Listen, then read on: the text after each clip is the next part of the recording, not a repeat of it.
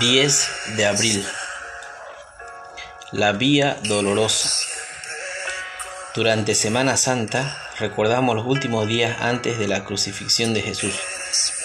El camino que recorrió hasta la cruz por las calles de Jerusalén se conoce hoy como la Vía Dolorosa. Sin embargo, el escritor de Hebreos veía el camino que Jesús tomó como algo más que un sendero de dolor y tristeza. Esa vía de sufrimiento que el Señor recorrió voluntariamente hasta el Golgota abrió para nosotros el camino nuevo y vivo a la presencia de Dios.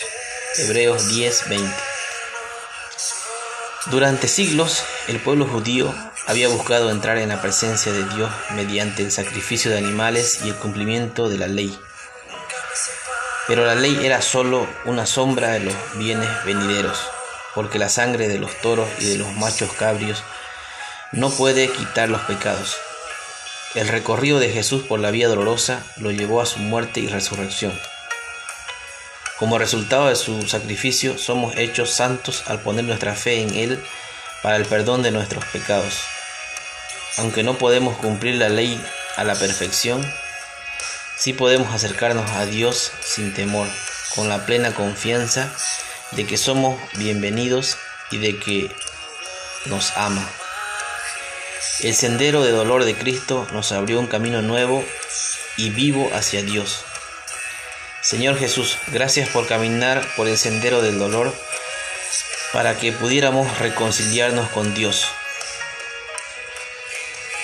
El sacrificio de Cristo fue lo que Dios quería y lo que nuestro pecado requería.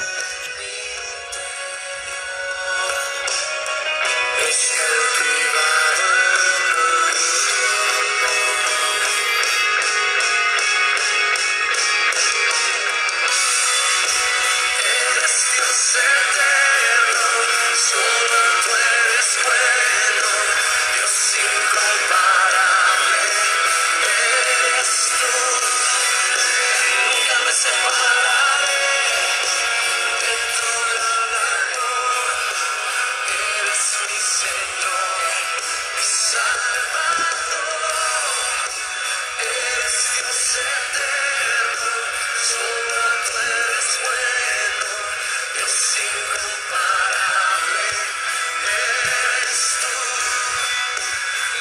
December.